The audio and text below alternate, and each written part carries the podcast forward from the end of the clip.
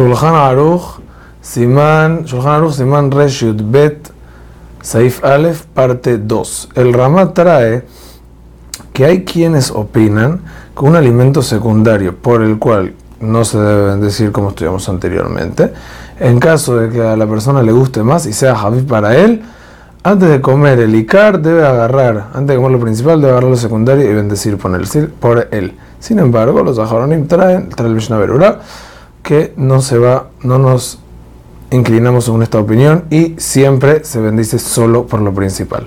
Una persona que va a comer algo secundario, por ejemplo, va a tomar agua para bajar la comida, no se bendice por el agua.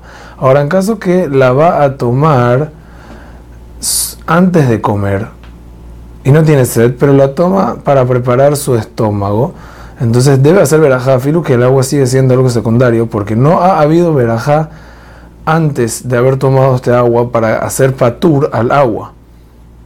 Entonces no se puede comer algo sin hacer verajá. Se lo que es secundario hay que bendecir. Y aquí entra el mismo majloquet que vimos anteriormente. ¿Qué verajá se va a hacer? Según el ramán, no importa el tipo de alimento, por ser que es secundario, afirmo que se va a bendecir ahora por él, se bendice solo Shakol. O sea, que la ley de Tafel baja el nivel de la verajá.